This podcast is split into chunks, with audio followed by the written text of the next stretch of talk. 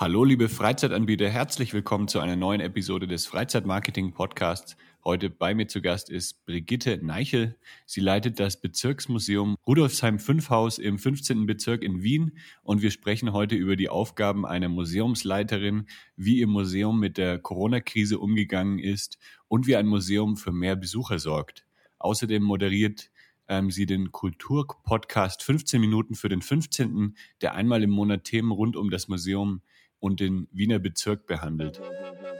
Das ist der Freizeit-Marketing-Podcast mit Jan Stein. Höre spannende Interviews mit Gästen aus der Freizeitbranche und erfahre, wie Marketing Spaß machen kann und dir Monat für Monat viele neue Buchungen bringt. Der Podcast für alle Freizeit- und Erlebnisanbieter. Lass uns dafür sorgen, dass deine Buchungen durch die Decke gehen.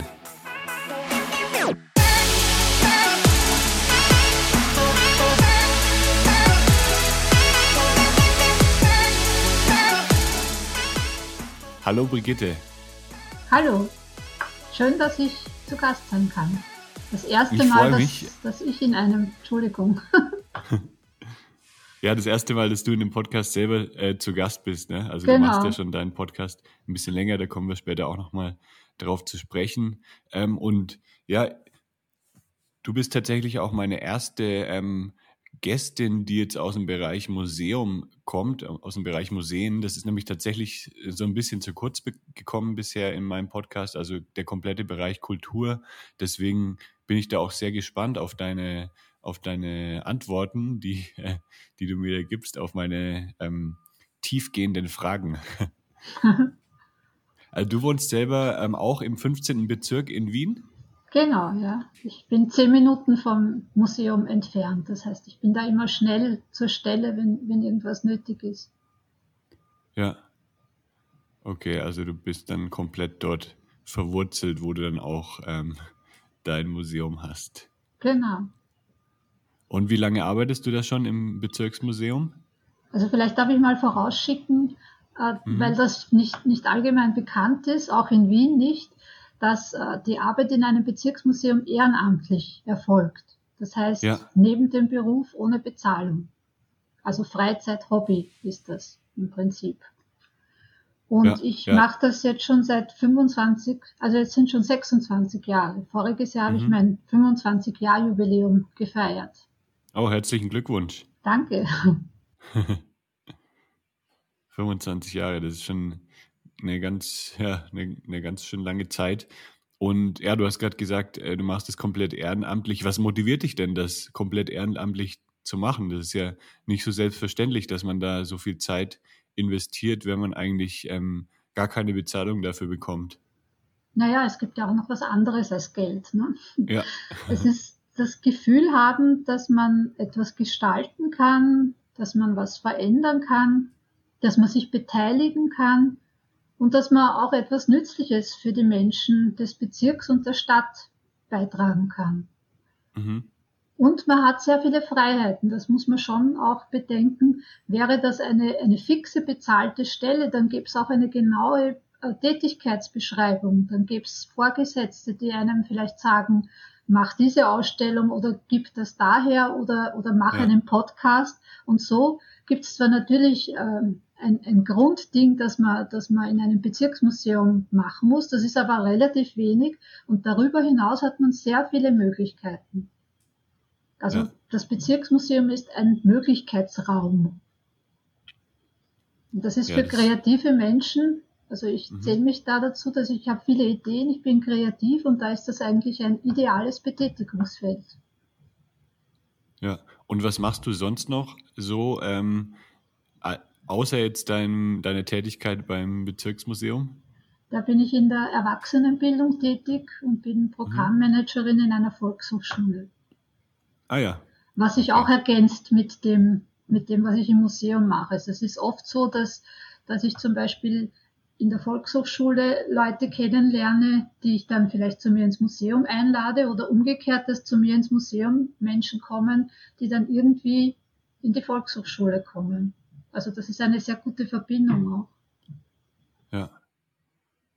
Und was kann man jetzt bei euch in eurem Bezirksmuseum alles entdecken? Das kann man alles entdecken.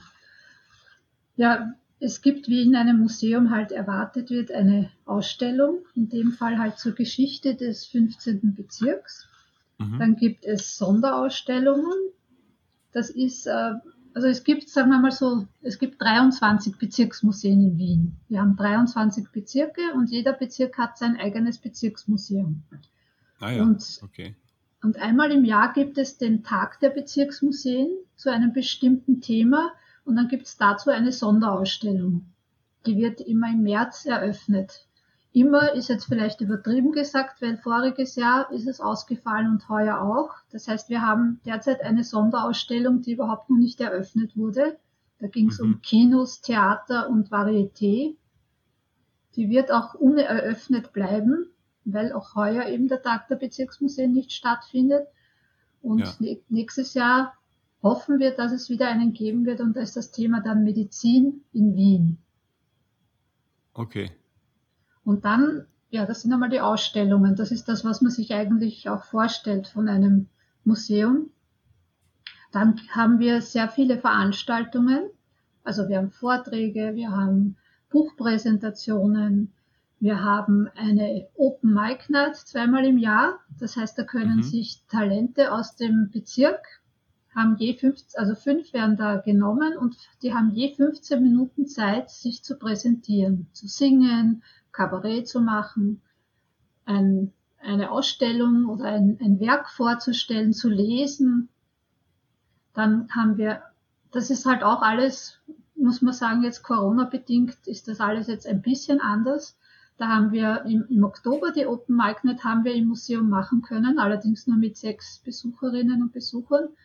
Und die im April, also zweimal im Jahr ist das, im April, die haben wir online durchgeführt. Das war die erste ja. Online Open Mic mhm. Night. Dann haben wir auch im, im August immer eine Kleidertauschparty. Das hm. heißt, im Sinne von äh, Kleidung mit Geschichte sucht neue Besitzerin oder Besitzer. Das kommt sehr gut an. Auch heuer natürlich, oder voriges Jahr hat es leider auch nicht stattfinden können. Heuer weiß ich noch nicht, ob es möglich sein wird. Vielleicht können wir es auch ein bisschen hin, hinaus verlagern vor das Museum. Aber das ist, steht wie gesagt noch in den Sternen. Dann haben wir eine Kinderfestwoche. Da gibt es eine Woche lang Angebote für Kinder im Museum. Im Sommer ist das auch. Dann Führungen, Workshops. Ja, so in, in die Richtung. Und was wir halt auch haben, wir, wir gehen auch hinaus. Ins, mhm. Wir sind nicht nur im Museum, wir, wir verstehen uns als erweitertes Museum. Das heißt, wir erweitern unseren Wirkungsgrad um den virtuellen Bereich. Das heißt, wir haben eine Webseite, wir haben einen Blog, wir haben den Podcast, den du schon erwähnt hast. Eigentlich haben wir sogar schon drei Podcasts. Dann haben wir ähm, was habe ich schon gesagt, äh, Webseite, Blog, ein YouTube-Kanal haben wir, genau den BM15-Channel. Wow.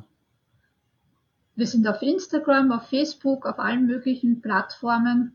Also das ist so quasi unser virtuelles Standbein, das aber fast gleichwertig ist mit dem anderen, weil wir dadurch ja viel, viel mehr in die, in die Breite gehen und auch Leute aus Deutschland zum Beispiel oder auch aus Amerika zuschauen könnten und ja. wahrnehmen könnten, was bei uns sich abspielt, weil es gibt, wir haben vor kurzem haben eine Zuschrift bekommen von einem Herrn in Kanada, der ausgewandert ist, schon in den 50er ja. Jahren, und der unseren Blog liest. Der freut sich, okay. dass er dadurch Verbindung hat zu seinem ehemaligen Heimatbezirk. Und jetzt habt ihr auch noch einen Leser aus Mexiko mit dazu gewonnen. Aus Mexiko? Ja. Achso, du weißt gar nicht, dass ich in Mexiko bin. Nein, Hab das ich dir gar nicht erzählt. Du bist in Mexiko. ja. Echt? Dauerhaft oder nur, nur jetzt? Ja, seit, seit 2015 schon. Ach so, nein, das wusste ich nicht. da mache ich auch mal ein bisschen Werbung jetzt für euch in Mexiko. Müsst ihr ja. mir eure Website dann noch auf Spanisch auch anbieten. Man kann sie, glaube ich, eh übersetzen. Ja, ja genau, einfach auf, in Google Translate reinhauen. Ja, ja. Ah, nein, das Aber das ist ja echt spannend, was du, was du gerade so erzählt hast. Also ihr macht ja wirklich neben dem Museum eigentlich noch viel, viel mehr und ähm, es ist ja sozusagen dann äh, die komplette Kultur äh, für, für euren Bezirk, die, die stellt ja sozusagen zur Verfügung. Also ganz, ganz viele An Veranstaltungen und so. Wird es auch gut angenommen von den, ähm, von den Einwohnern des 15. Bezirks? Ja, das ist unterschiedlich. Manchmal sind nur wenige da. Also ich spreche jetzt mhm. immer von den Vor-Corona-Zeiten, ja. Und die werden ja. ja dann auch wieder, es wird ja auch wieder eine Nach-Corona-Zeit sein. Das mhm. sind manchmal nur wenige, manchmal sind 20, 30. Dann war es schon gelegentlich so, dass wir, also wir haben ja sowieso nur Platz für maximal, sagen wir mal 35. Die sind dann aber schon sehr eng, äh, ja. sitzen dann schon sehr eng.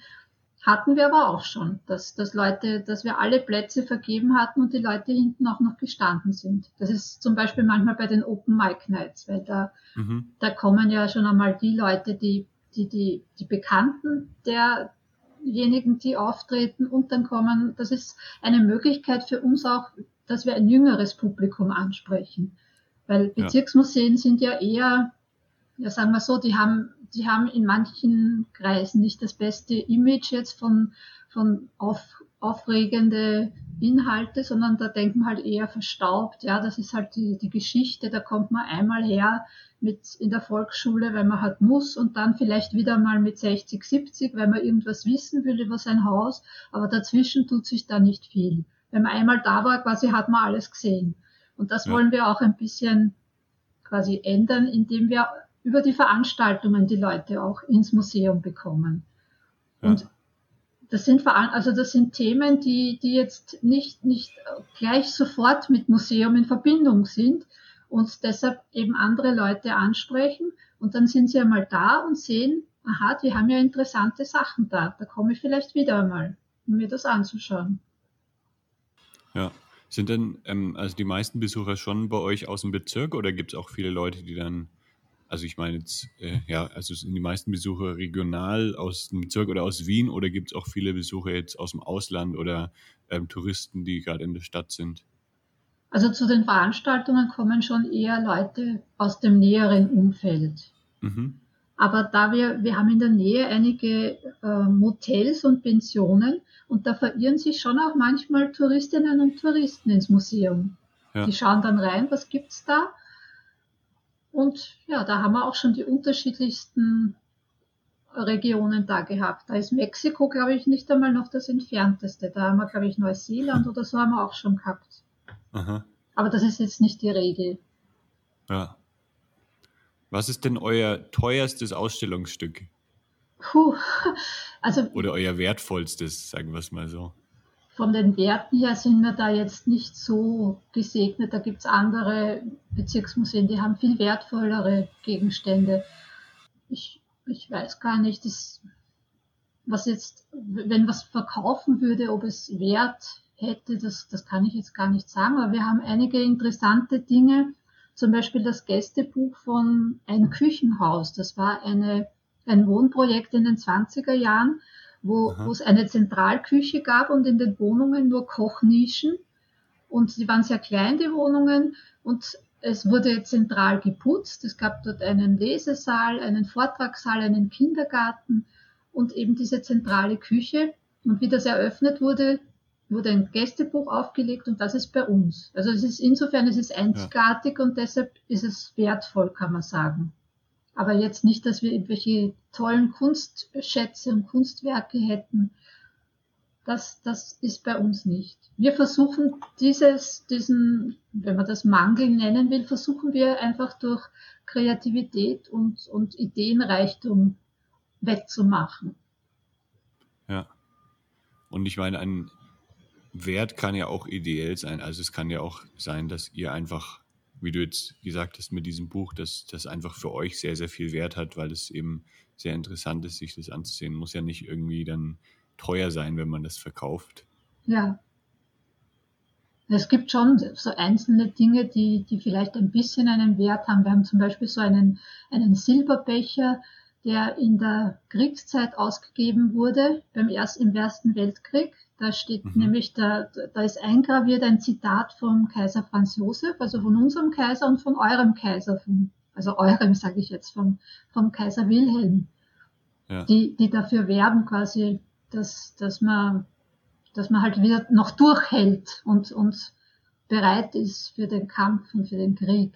Da wurden solche Becher verkauft und das haben sehr viele Leute dann sich gekauft und zu Hause aufgestellt. Also die sind jetzt nicht so wahnsinnig selten, da gibt's recht viele, aber jetzt auch nicht unmäßig viele und einen davon haben wir im Museum.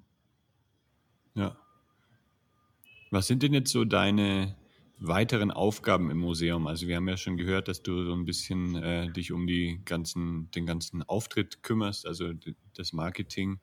Und du hast ja bestimmt als Museumsleiterin jetzt noch bestimmt viel weitere, viele weitere Aufgaben.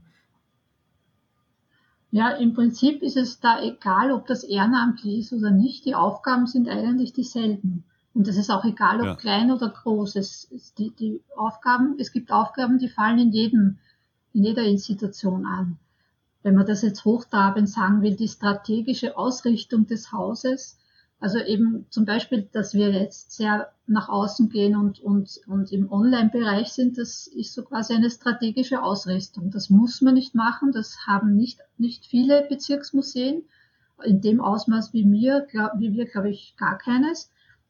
Dann halt die fachliche Arbeit, die, die eben mit, mit historischen Dingen zu tun hat, die ganze Organisation und die Kommunikation nach innen und mhm. nach außen.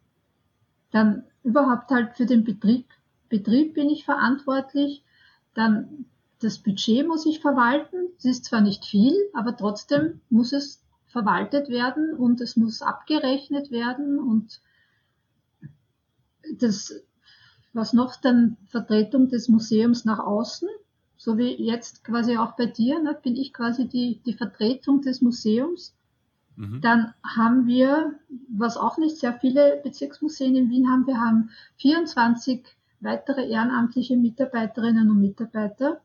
Die sind nicht alle immer in gleichem Maße tätig, aber sie sind halt, sie haben Spezialbereiche, Teilbereiche, wo sie mittun. Die muss man auch organisieren. Mitarbeiterführung gehört da natürlich auch dazu.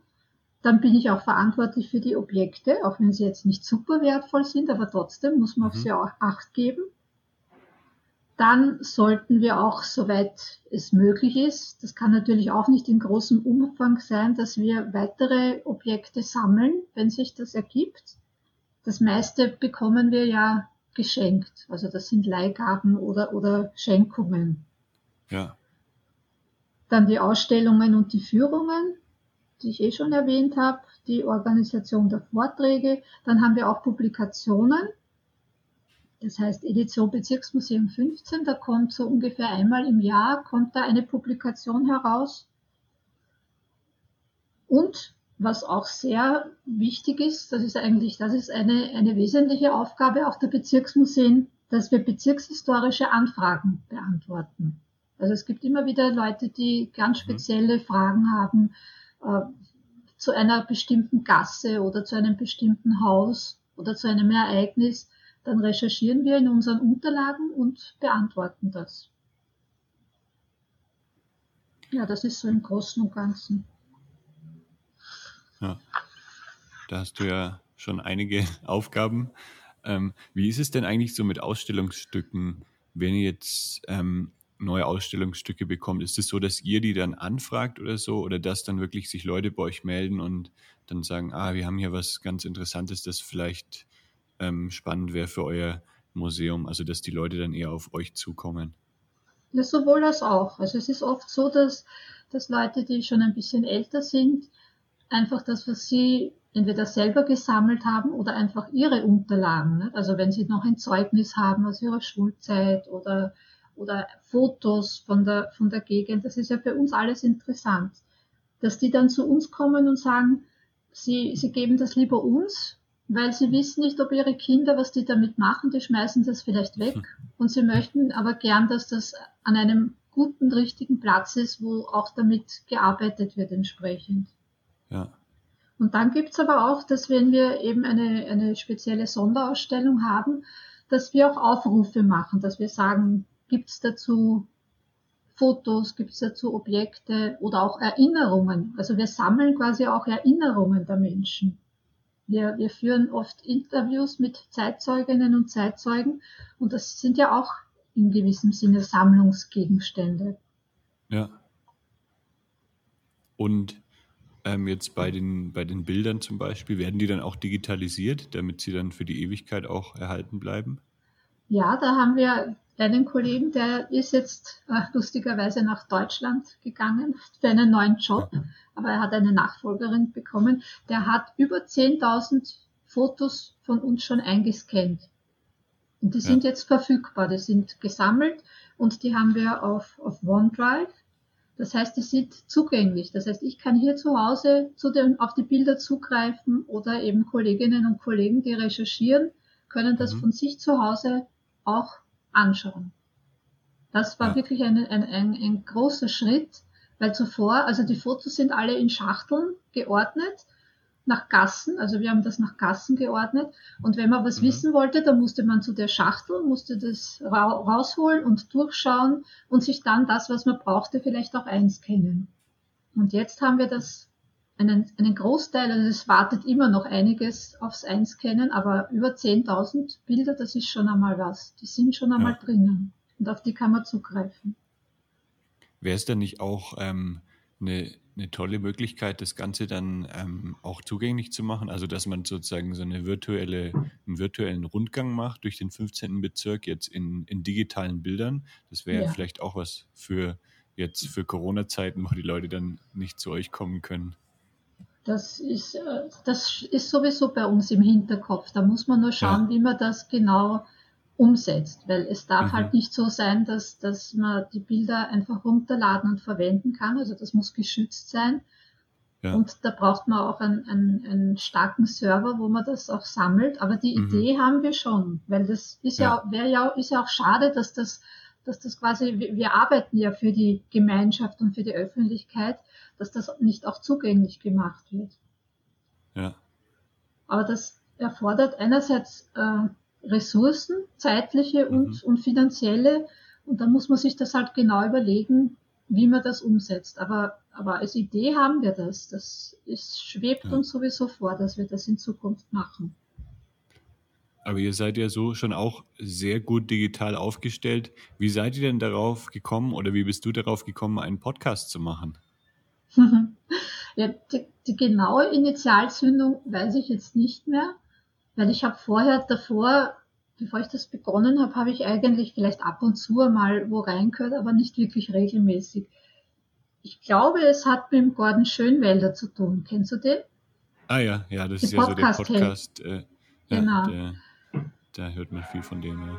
Und da habe ich, äh, der hat ja schon ganz viele Folgen und ich habe bei der Folge 1 begonnen und habe alle durchgehört. Und da geht's ja Aha. im Grunde besonders in den ersten Folgen darum, was braucht man für ein Mikrofon, was, was macht man, wenn die Stimme nicht mitspielt, was braucht man für, für ein, eine Ausrüstung zum Aufnehmen. Und das habe ich mir angehört und habe das quasi so als Lehrzeit genommen. Das war eine, ein halbes Jahr bevor ich begonnen habe mit dem Podcast.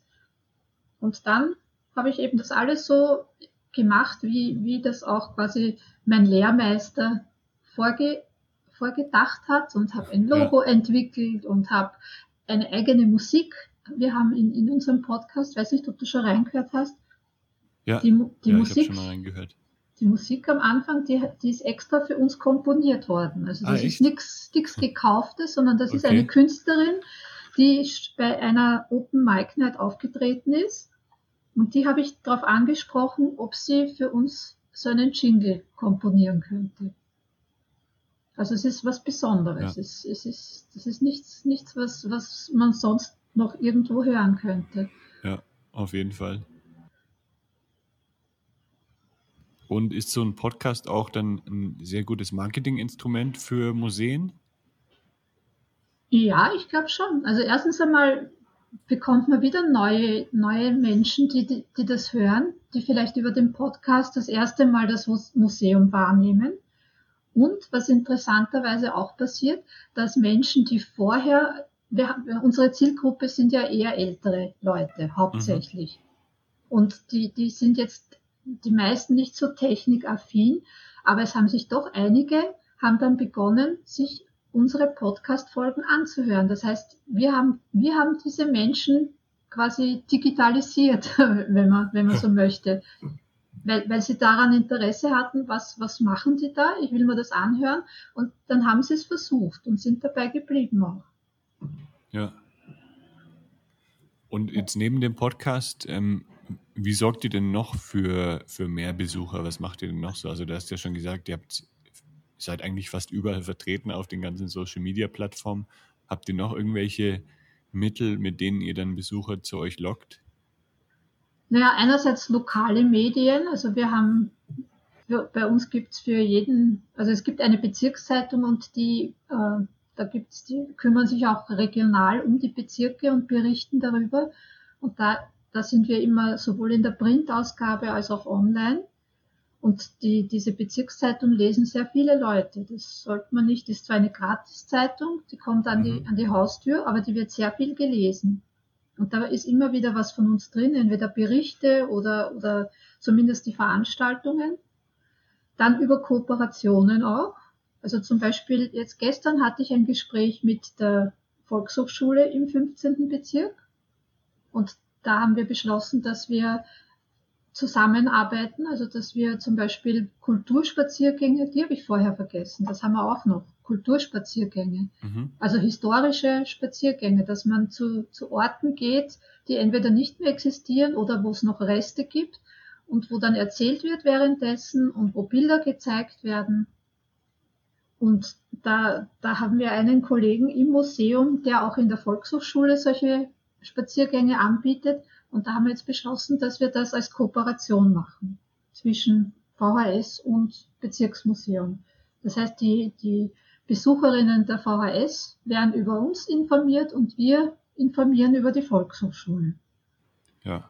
Dann gibt's noch äh, etliche Outdoor-Veranstaltungen. Also es gibt so Straßenfeste im, im Bezirk, wo wir auch immer mit einem Infostand vertreten sind, wo man auch mit Leuten in Kontakt kommt. Social Media haben, Social Media haben wir eh schon gesagt, Blog und Podcast haben wir auch schon gesagt. Und dann natürlich Mundpropaganda. Das sollte man auch nicht verachten. Wenn man, wenn man schon einmal wo, äh, hineingehört hat, vielleicht in den Podcast oder einen, einen interessanten Blogartikel gelesen hat und das weitererzählt, bewirkt das auch sehr viel. Ja. Ja, ich finde es echt toll, was du da alles, ähm, wie du dich da ähm, reinsteigerst in das Ganze, wie, wie du deine Zeit da auch investierst in das Museum und dass du da so viel machst. Also das ist echt äh, ja, eine tolle Leistung, würde ich sagen. Es macht Spaß. Also es ist nicht so, dass, ja. es, dass es eine Qual oder eine Pflicht wäre. Das ist eben, wie ich gesagt habe am Anfang, das Tolle, dass ich alle meine Ideen, ich habe hunderttausend Ideen, mir fällt immer wieder ja. was ein. Und da habe ich die, die Möglichkeit, das alles auszuprobieren. Ja, die einzige Grenze, die dann wahrscheinlich ist manchmal das Budget, oder? Hm, ja, manchmal, aber sehr viel kann man auch ohne viel Budget machen. Die, ja. die, die Grenze ist eigentlich, dass, dass der Tag nicht genug Stunden hat. ja. Weil ich sitze ja, oft bis zwei, drei, ja, bis ich zum Beispiel eine Podcast-Folge, das, das dauert halt seine Zeit, bis das alles fertig ist. Ja. Und, und ich habe ja so als, als, als Grenze für mich selber, dass es immer am 15. um 5 Uhr früh erscheinen muss. Das ist so mhm. quasi eine eiserne Regel. Und wenn ich nicht fertig bin, dann muss ich eben bis drei, vier, manchmal sogar bis halb fünf sitzen, damit sich das ausgeht. Ja. Aber du schaffst es immer am 15. eine Folge zu veröffentlichen. Ja. Oder hast du schon mal einen 15. verpasst? Nein, nein, ist sich immer noch ausgegangen. Sehr gut. Was hat denn äh, die Corona-Krise dann für euer Museum bedeutet? Ja, also eh so wie für alle auch. Das, da sind wir ja keine Ausnahme, überhaupt Kulturinstitutionen. Es war, also der, der erste Lockdown ist gekommen genau einen Tag vor Eröffnung. Also wir waren noch mitten mhm. im, im, im, im Arbeiten für die Eröffnung und dann hat es geheißen, es ist nicht mehr möglich. Dann bin ich an diesem Tag alleine ins Museum gegangen und habe so äh, über Facebook mein, mein erstes Live-Facebook gemacht und bin ja. durch die Ausstellung gegangen und habe halt gezeigt und erzählt, was wir da haben. Das war eigentlich so der Start in die, ins Digitale. Also das haben wir schon vorher auch ein bisschen gemacht, aber das ist so quasi das, das Gute an, an dieser Zeit, dass wir, dass wir die Digitalisierung da vorangetrieben haben, dass, dass, dass wir den YouTube-Kanal ausgebaut haben. Instagram habe ich auch, äh, das hatten, den Account hatte ich schon vorher, aber da habe ich mich mehr damit beschäftigt und, und habe mir auch angeschaut, wie, wie geht das, wie macht man das und habe dann das Ziel gehabt, wir hatten, glaube ich, 100, 112 äh, Follower oder das heißt ja anders bei Instagram und da hatte ich das Ziel, dass wir 200 haben und am Ende des Jahres habe ich dann, glaube ich, 300 schon gehabt. Also ich habe das sogar das mhm. Ziel übertroffen. Weil das wirkt sich natürlich aus, wenn man das professioneller angeht und, ja. und regelmäßiger. Ja, ja, sehr gut. und ansonsten und, haben wir halt äh, entweder gar keine Besucherinnen empfangen dürfen oder eine Zeit lang war das eingeschränkt, nur maximal fünf oder sechs. Aber wir haben eben die, die Vorträge, die wir geplant hatten, sehr viele davon haben wir einfach aufgezeichnet im Museum ja. und dann auf YouTube gestellt. Und das ah, ja. ist eigentlich okay. auch eine gute Sache, weil das ja viel mehr Leute dann sehen können. Weil wie gesagt, mhm. zu uns könnten maximal 35 Leute kommen. Und unsere Videos, da gibt's welche, die haben schon einige, die über 100 Leute gesehen haben. Ja. Das wäre ja so ja. gar nicht möglich gewesen. Genau, und die können, wie du schon gesagt hast, ja auch Leute jetzt in anderen Ländern erreichen oder in anderen Regionen, die vielleicht sonst gar nicht zu euch finden würden. Genau, genau. Also hat auch alles seine, seine guten Seiten. Ja, man muss, also man, man hat ja nichts davon, wenn man alles nur schwarz und negativ sieht. Man muss auch schauen, welche Chancen in, in solchen Situationen liegen. Ja. Habt ihr jetzt trotzdem wieder schon ein, einen Tag in Aussicht, an dem ihr wieder öffnen dürft? Ja, eigentlich dürften wir schon wieder öffnen. Jetzt haben wir aber ein anderes Problem, dass das Amtshaus, in dem wir untergebracht sind, also in, in Deutschland das heißt das, glaube ich, äh, Rathaus. Ja. Das ist ein bisschen anders organisiert, aber das ist eben das Amtshaus, wo, wo die, die Bezirksregierung, kann man sagen, ist, die, die Bezirksvertretung. Und da dürfen wir als Bezirksmuseum auch drinnen sein. Also wir gehören nicht zum Amtshaus, aber wir dürfen auch dort drinnen sein. Und das wird derzeit renoviert. Und das bedeutet, dass die Fenster und Türen getauscht werden und deshalb können wir, also wir können deshalb nicht aufsperren, weil wir haben, mussten so, jetzt okay. alles zusammenstellen und es wurde abgedeckt ja. und ja, es gibt viel Staub und wird ein bisschen mühsam dann werden, das alles wieder zu reinigen und wieder an den Platz, an den richtigen zu stellen. Da, mhm. da fürchte ich mich da schon ein bisschen. Ja, das heißt, äh, es dauert noch ein kleines bisschen, aber ähm, bald kann es wieder losgehen. Ja. Also im okay, April, super. im April glaube ich ja. schon, dass es wieder geht. Außer halt, äh, es tut sich Corona-mäßig etwas, das kann man ja nicht wissen. Das kann man nicht wissen, ne. Jetzt wie ist das eigentlich Schluss, in Mexiko? Ja. Entschuldigung.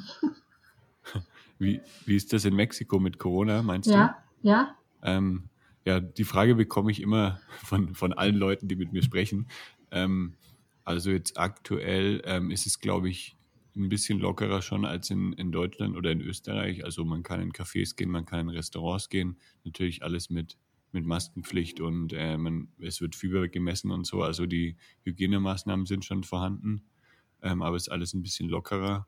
Und so von den Fallzahlen, das kann ich gar nicht wirklich einschätzen, weil die Informationen, denke ich, sehr, sehr ungenau sind, die man da über die Medien bekommt. Und es wird wahrscheinlich auch längst nicht so viel getestet. Mhm. Aber ich denke, das ist, es ist schon wahrscheinlich schlimmer als in, in Deutschland jetzt von, von den Fällen her und auch von, von den Todeszahlen. Ach so. Aber wie ist die ja. Temperatur jetzt gerade bei euch? Bei uns ist jetzt, äh, jetzt die Woche ist es wieder wärmer geworden, 32, 33 Grad. Also jetzt oh. ist eigentlich wieder, hier gibt es eigentlich nur so drei verschiedene Temperaturen. Also im Winter ist immer 25 Grad, dann hat es mal zwei Tage 20 Grad im Winter, das sind dann so die allerkältesten Tage und dann, wenn es warm ist, ist dann so 32, 33 Grad. Mhm. Na, die Wärme sollte eigentlich helfen, ne? Gegen, gegen die schlimmsten ja, Auswirkungen. Man kann schon viel eben draußen sein hier und ähm, es verteilt sich auch alles so ein bisschen, aber dann gibt es halt auch diese großen Märkte, wo dann hunderte von Menschen auf engstem Raum sind. Das ist besonders in Mexiko-Stadt ziemlich krass, glaube ich. Mhm. Ähm, ja, deswegen weiß ich nicht, ob das dann wirklich so viel hilft mit der Wärme. Aber dir geht's gut. Mir geht's gut, ja. Jetzt habe ich am Ende noch äh, eine kleine Schnellfragerunde vorbereitet. Hast du Lust? Ja, ich versuch's. okay, dann lass uns mal loslegen. Ähm, Dauerausstellung oder Sonderausstellung? Wie? Ich soll jetzt eines auswählen oder was dazu sagen? genau. Was dir, also was du am, was du am besten findest oder was, was dir am meisten taugt sozusagen. Hm. Das ist aber eine schwere Frage. Weil Dauerausstellung bedeutet, das ist etwas, was, was für längere Zeit hält und was, was quasi so umfassend, ein bisschen umfassend versucht, über den Bezirk und die Geschichte zu berichten. Und eine mhm. Sonderausstellung hat halt immer ein ganz spezielles Thema, dass man das ein bisschen breiter beleuchtet. Ich könnte ja. mich jetzt nicht entscheiden. Okay, auch eine gute Antwort. Dann, dein Lieblingsmuseum darf natürlich nicht dein eigenes sein. Schade.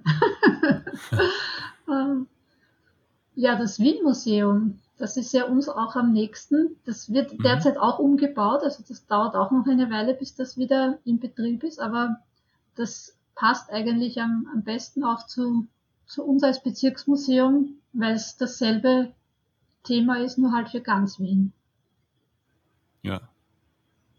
Dann Eintritt oder Spende? Spende.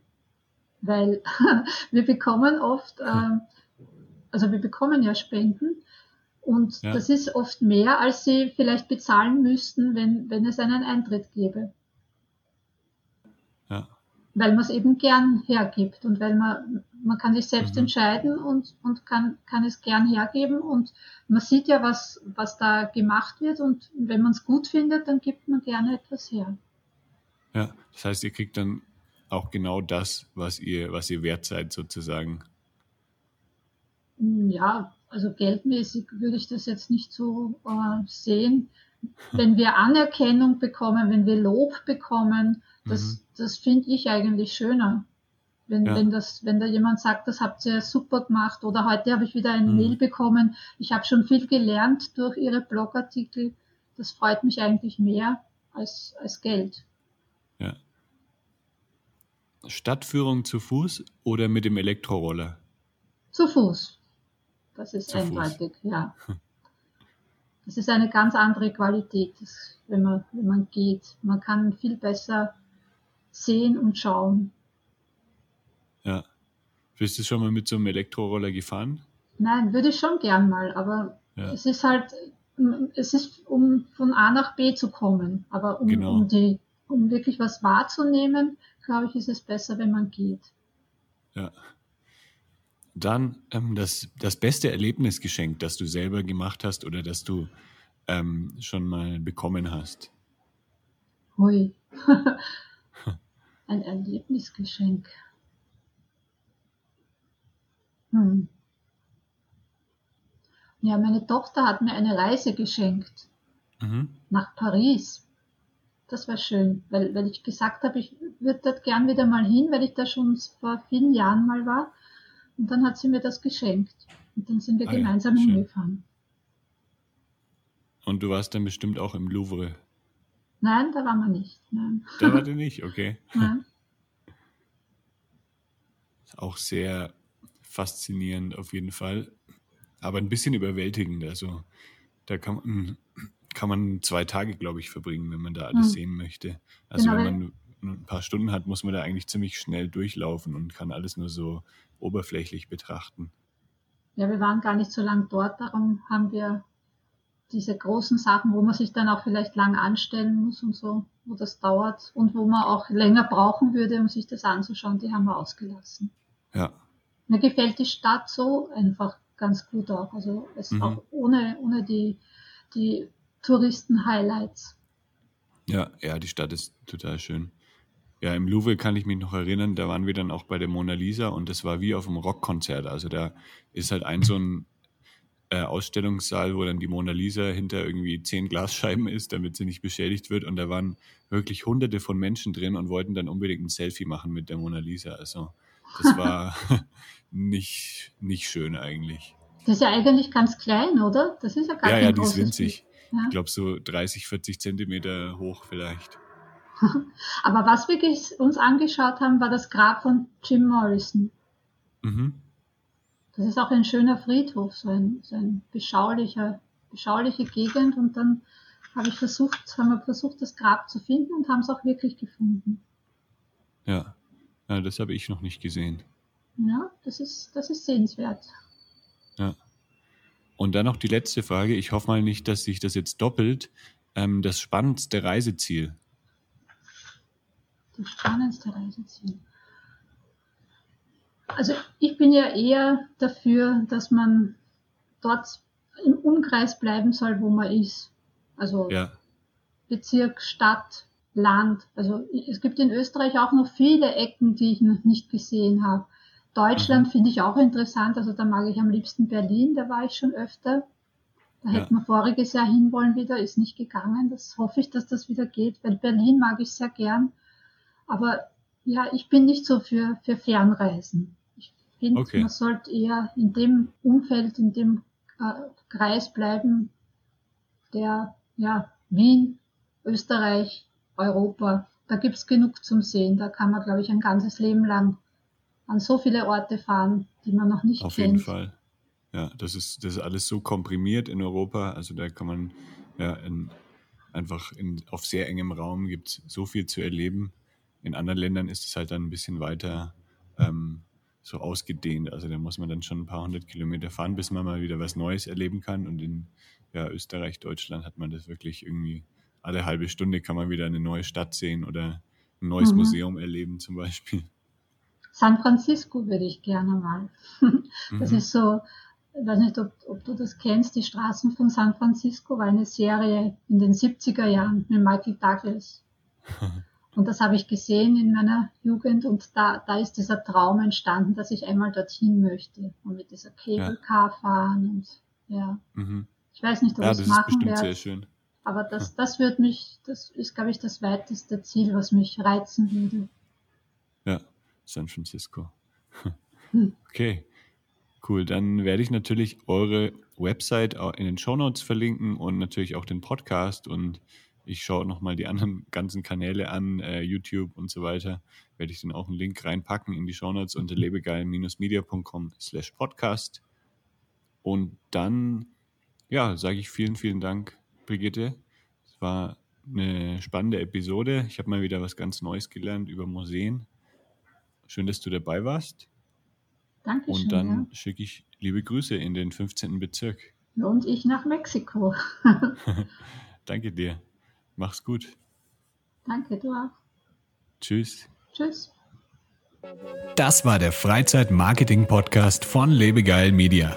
Um regelmäßig hilfreiche Marketing-Tipps für dein Freizeitbusiness zu erhalten, klicke jetzt auf Abonnieren hier auf Spotify oder bei Apple Podcasts. Möchtest du mehr Buchungen für deine Freizeitaktivität erzielen? Dann suche dir einfach einen Termin für ein kostenloses Kennenlerngespräch auf lebegeil-media.com/termin aus.